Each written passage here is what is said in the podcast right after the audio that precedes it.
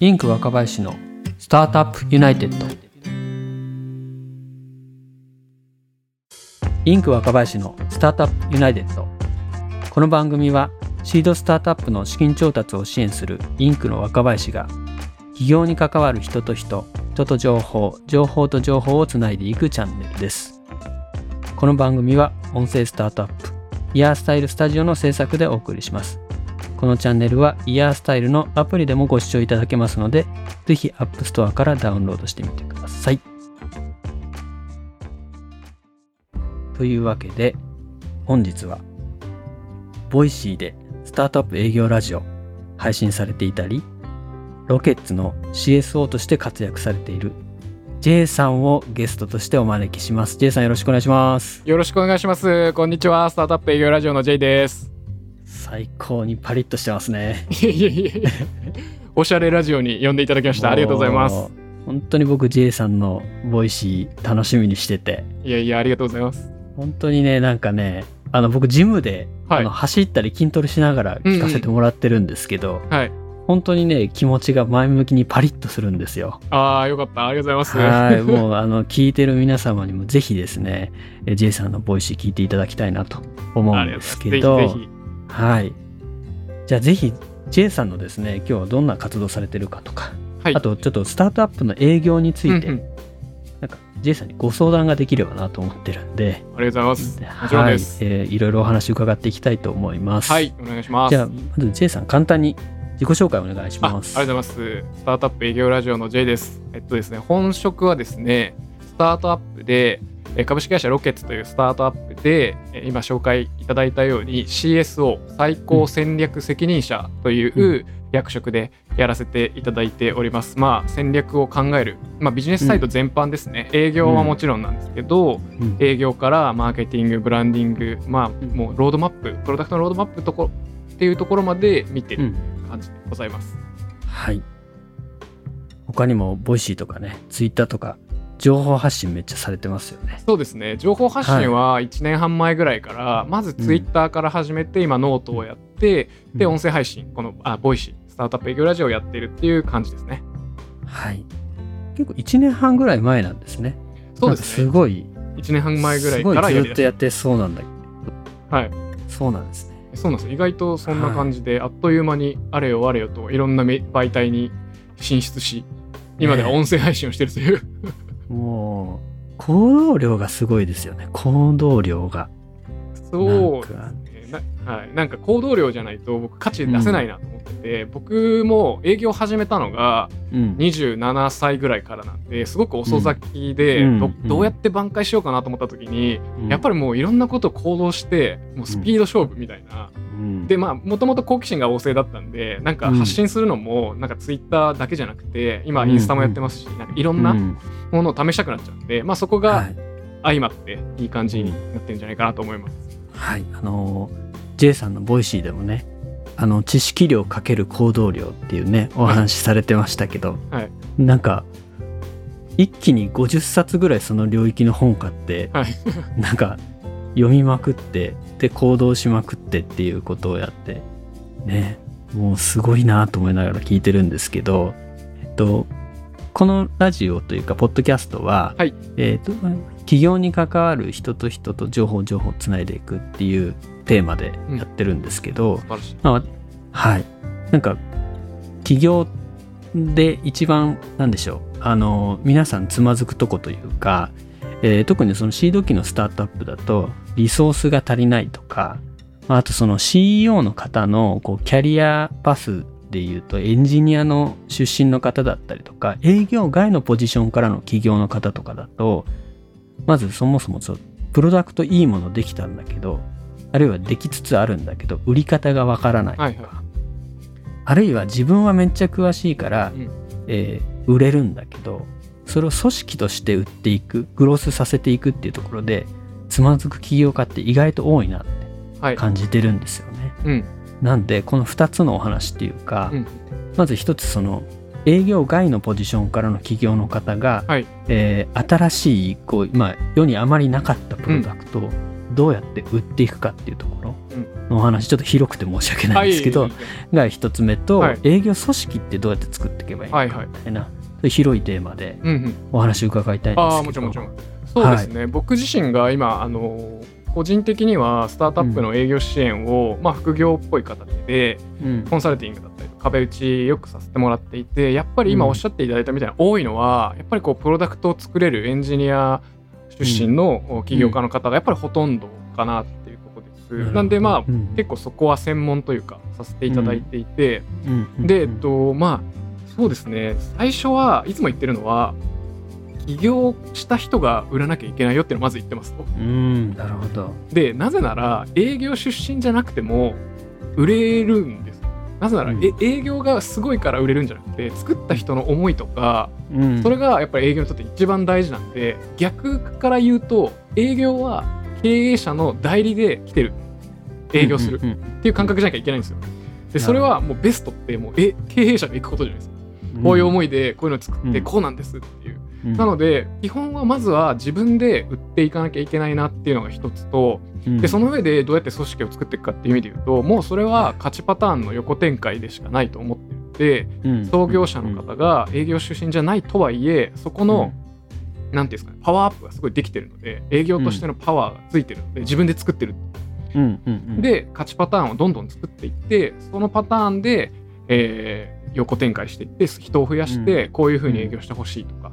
うん、でそれをやっていく中で多分営業の方が自分のカスタマイズをしてそれがまた新しい型となり人を増えていくみたいな感じになるんで、うん、なんかそういうところがまず自分でやるっていうところと自分でやったのをちゃんとまあ言語化なり仕組み化して人をあてがっていく。でそこからは、はい。まあ手張りじゃないんですけど、集めた営業の人たちがまたそういうのを作ってくれると思う。うん、なるほど。っていうのが結構大枠の話ではあります。じゃあその自分でまず売ると、うん、まず売って売れたらそれをどうやって再現性を持たせていくかっていうところですね。そうですね。はい、うん、それはその売り方ど売れたっていうことがたまたま売れたではなくてどうして売れたのかっていうところのこう言語化だったりとか、うん、まあ何て言うんでしょうこうなんか木べらとかなんかそういう浅菜とかそういうものに残していくみたいなイメージですかね。そうですね。そこは、はい、えっと、うん、再現性っていうとハードルはすごい高いのでそこまでじゃなくて、うんうん、なんか即席みたいな、奇跡みたいな感じで、ログとかでもいいんですよ。こういう仮説でこういう提案をしたら決まったみたいな。うん、それがまた再現性って100%再現できるかっていうのはもう絶対無理だと僕は思ってるんですよ。再現性のある営業なんて絶対ないと思うんですよ。企業によってフェーズも違うしお客さんによって違うし、うん、こっちのプロダクトの状況も違うし、うん、全部不確定要素なんで、うん、要はなんかこうテンプレートとかマニュアルって言っちゃうとそれ通りってイメージあると思うんですけどそれを土台にして土台にできるのがあるかどうかすごい大事、なるほど。それを作るのがはい。なるほど。それがログだったりとか。そうですそうです。おっしゃるとりです、なんで起業家の起業した人がどんどん土台をガンガン作っていって、あとは、まあできれば優秀なねあのビジネスサイドの人を雇った時に、その土台があれば、もう優秀であればあるほどあこの土台で僕はこういうアレンジをしてやってそれをまた土台にしてって土台を積み重ねていくのが会社のナレッジになってくると、なるほど。ちょっと台本にない話なんですけど。あもちろん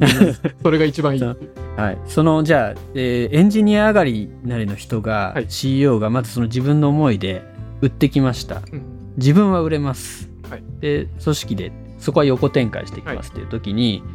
人入れていくじゃないですか、はい、営業メンバーとか、うん、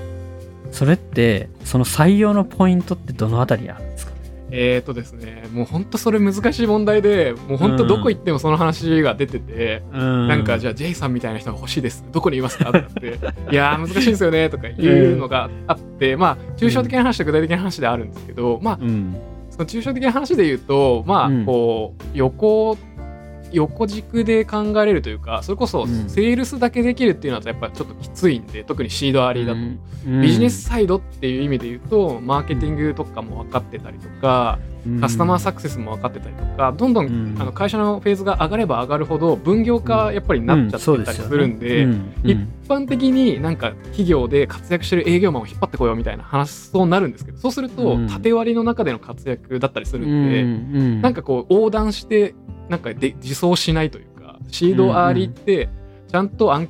こうやりたいことを仮説を持ってやって締めくくってダンする、終わらせるっていうところまでを見てほしいじゃないですか。うん、いちいち確認されると進まないんで、うん、その時に必要になってくるのって結構横断したもうビジネス全般能力だと思ってなんか、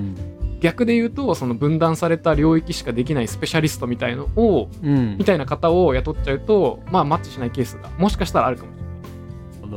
もうステージが進んでって分業が結構しっかりできてきてこのなんかこうお客様が登る、そのサービスの階段みたいのが割と緩やかにできてきたタイミングで専門の人入れるとかっていうのは効果ありそうだけどってことですね。最初からそこを入れちゃうと私はそこでなんかいや僕はここしかできませんけど、話で終わっちゃったりとかっていうねそこがすごく大事です。それを作る人が必要なので、なるほど。なるほどなるほど。なんか今すごいマーケインサイドセールス、はい、フィールドセールスカスタマーサクセスみたいな感じで、うん、こうザモデルというかね、はい、分業が進ん特に SARS のサービスとかだとなんか進んでいってるのかなっていうふうに思ってるんですけど、はい、なんかその分業が進む中でやっぱりもし進んでいった時にこう全体最適を司るポジションみたいのがすごい重要かなと思うんです。けど、なんか J さんのその、C、ポスト CSO ってい。うポストって、はい、まさにその全体最適を司ったりとかっていうポジションなんですか、うん、それとももっと大きいもっと全社的な戦略みたいな？そうですねまあ僕はテクノロジー要はそのエンジニアリングの部分以外は割と全般やってるので、うん、まあ、全体最適もそうですし、うん、大きな戦略もちょっと描くっていうところはあります。うん、でなぜならなんですけど、僕らの僕の会社のやってるサービスってセールステックなんですよ。うんうん、なんで僕の領域なのでど真ん中、そうなんですよ。ど真ん中なんで、うん、僕も営業上がりの戦略最高戦略責任者なんで、うん、僕が使いやすいサービスとかっていうプロダクト自身、自体のユーザーでもあったりするので、うん、いやドッグフーディング的なこともできたりするので、うん、なんかそういう意味では割と一般的な CSO よりはもっともう結構会社の経営とかにも寄ってるかもしれないですね。うんうんなんか J さんの、はい、おっしゃる営業、はい、営業って営業ってインサイドセールスとか、まあ、マーケもなんかこう営業に含まれて語られることもあるじゃないですか、はいはい、もうそれは結構広い意味でなんですか？あのフィールドセールスっていうとか限定するわけじゃなくて。そうですね。僕は自分で事業開発セールスって言ってるんですけど、事業開発セールスって言葉を自分で作ってそれを元に発信してるんですけど、まあ、それは何でかっていうと僕も若林さんと同じで支援させていただいたりとかするスタートアップってシードアーリーシリーズ A ちょっと前とかが多かったりするのでで僕の自身の経歴もそうだったりするので、はい、なんかこうそういう意味で言うと分断されない方がいいよねって思っていて、うん、それが土台にあった上で分断されるのはいいんですけど、まあ、マーケティングもできるし、うん、なんだったら僕プレスリリースとかガンガン書く書くんで自分で PR タイムスに、うん、とかやるんで、ね、なんかそういう意味では結構広い意味で捉えてますね。はい、やっぱり型型ができていく PMF できてこうお金を突っ込めばこの売り方で売れるみたいなところまで見えてきてシリーズ A 以降とかで、はいまあ、分業の体制ができていく、ザ・モデルができていくってすごくいいと思う。うんはい、その手前のところで、あんまりこう型みたいにこだわっちゃうよりかは、もう一気通貫でゴリゴリってやれる人、うん、やれた方がやっぱり伸びるんですかね。そうですね。なんかそこはザ・モデルも一つの手法でしかないので絶対ザ・モデルをやんなきゃさあさあ成長しないってわけでもないと思うんですよ。うんうんうん、フィールドセールスがいらないかもしれないしインサイドセールスがいらなくて、ガンガンこうアポが取れるかもしれないし、うん、なんでそこは要は PMF っていう言葉を使うのであればその前までに、うん、えこういうなんか横断して動けるセールスビジネスを全般でこういう動ける人が作っていって、うん、あザモデルっぽくやるといいよねうちは。KPI も管理しやすいしうまく回るよねとかっていうのが判断できるかなちゃめちゃ勉強になります、ね、ありがとうございます。なんかこう最後になんですけど、はいはい。J さんって今後どこを目指されてるんですか、はい、あなるほどですね。どうなっていきたいんですか？なんか。あんまり、あのー、大きなビジョンはなくてですね、うん、結構その目先目先になっちゃうんですけど大きくあるのは、うん、やっぱり僕もですねちょっとあの、あそうなんですよ。若林さんにスタートアップ営業ラジオに出て、はい、実はこの前にね収録を していてでいろいろ若林さんのストーリーをね聞かせていただいて、めちゃくちゃ面白いねノートにも書かれているような、まあ、音楽活動やっててとかねいろんなことあって、なんかそのファイナンスにたどり着くのが、256ぐらいの時っていう。すいませんちょっとねなんか 本題に入るまで長くなっちゃって申し訳ない。その面白い話があった後でそれにちょっと照らし合わせちゃうんですけど、はい、まあ僕自身もですね、うん、営業27歳から始めてるのって、うん、すごい暗黒時代だったんですよ結構。20代前半から中盤ぐらい、うん、でそこで救われたのって、インプットとアウトプットたくさん本を読んでたのがすごいっかけになったりとか営業とか、あとまあスタートアップっていう要素が僕をなんか救ってくれたっていうのがあるんで、なんかそこに対しての自分のなんかこうなんか役に立てることっていうのは恩返ししたいみたいなのはあるっていう感じですね。はい、なるほどめっちゃわかります。じゃあ結構スタートアップって皆さん野心的な方が多いじゃないですか。はい。はい、だからそのテンションで僕に若林さんも IP をするんでしょみたいな、はいはい、聞いてくださることあるんだけど、はいはい、僕は実は結構野心なくないんですよ。なんか J さんと一緒でなんか本当恩返しっていうかもう役に立てるのが楽しいみたいな感じなんですよね。なんかそこはすごいシンパシーです。うん。そうですねあとあともう一つ営業的なことで言うと、うん、一つあるのは営業って諸刃の剣というかなんか営業がすごい人がたくさん増えた時に、マイナスというかその性善説じゃなくてみんな悪いところをちょっとフォーカスしちゃうと、うん、良くないサービスでも売れるってことになるじゃないですか。ああなるほどそれがちょっと僕嫌で。なんかね石ころでも売れるみたいな話ですよね。そうなんですよ。営業のかっこよさってボールペン、うん、このボールペンも売るっていうもちろんそれはありだと思うんですよ。うん、ありだと思うし、うん、そういう営業も好きなそういう世界観も好きなんですけど、うん、なんかもっと広く考えた時にはい、売れる営業がいいサービスのもとで働くっていう世界観がやっぱ一番作りたくて。だから事業開発セールスって言葉を作って、ちゃんとプロダクトとか事業に結びついた営業っていうのをこう増やしたいんです。ね。なんかめちゃくちゃ売れるぜ何でも売れるぜってなって悪いサービスが売れる世の中にはしたくないっていうのは結構あります。それはすごいわ。なるほど。そこに事業開発セールスって言葉の意味があるんですね。そうですね。それはもう個人的なストーリーですけどね。いやー、いい、今の話、すごい、あ、いいな。なんか僕も考えよう。そうなんですよ。なんか、はい、なんか嫌だなっていうサービスが増えてほしくないなうん、うん、なるほど、なるほど。いや、ありがとうございます。なんかね、もう十分お話聞けたんですけど、僕ね、あの、J さんのラジオすごい好きなんで、あのー、なんかもう J さんのことをすごい知った気になっちゃってるんですけど。ありがとうございます。音声配信いいとこですね。ね。はい。ただね、なんか、あの、一つ、これもう配信してるかもしれないですけど、聞きたいのが、はいはい、その暗黒時代聞きたいですね。なんか27まで何やってたんですか？ああ、でも全然暗黒時代。ももともと僕は大学を出てなくて、大学受験をミスったところから、暗黒時代スタートしてるんですよ。うん、はい。も長いですね結構。そうなんですよ。どっちかっていうと優等生タイプで高校生ぐらいまでは。結構こう勉強もできたんですけどなんかいろいろなきっかけがあって大学受験をミスっちゃって、そこからもフリーターして、なんかデザインが好きだからデザイン学校行ったりとかふらふらふらふらして、で、まあ、デザインが好きだったんで建築デザインの学校に行って、まあそれは楽しかったんですけど、じゃあ,、あの建築事務所とかに行きます、でもまあなんかこう過酷なね労働環境ってで。でそのタイミングで同世代は4代を出て、うん、まあこう活躍するわけじゃないですか。企業に入って、で飲み会とか行くとなんかなんかすごい案件動かしたぜみたいな、うん、めっちゃわかる。社会のビジネスの話をしてて僕はなんかせこせここう図面描いてるみたいな、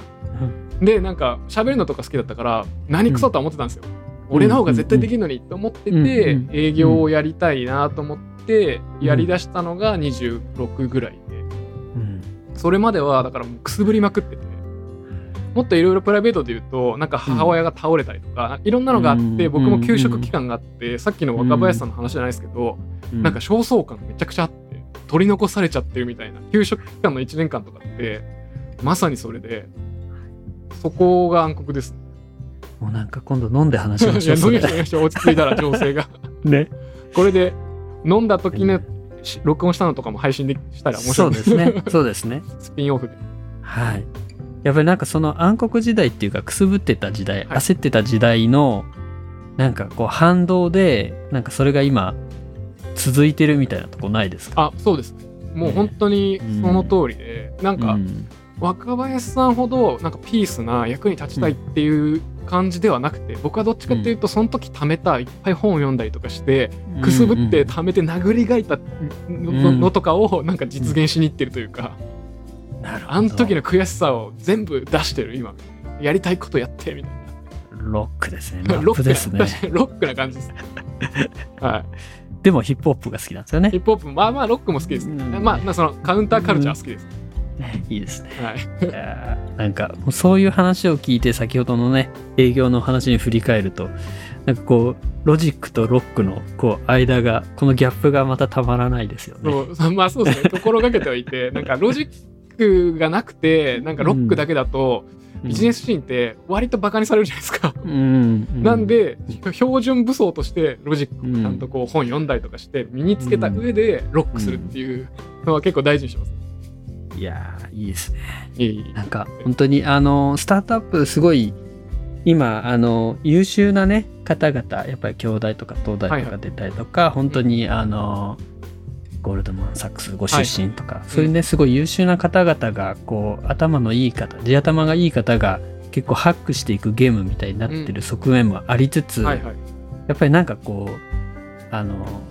成り上がりじゃないですけど、うん、うん、持たざるものが、うん、あの勝っていくゲームみたいなね、側面もあるかなと思っていて。なんかそういうところもスタートアップの面白いところかなと思ってるし、ま、なんかね本当にそこになんか J さんとか僕みたいな、ね、なんか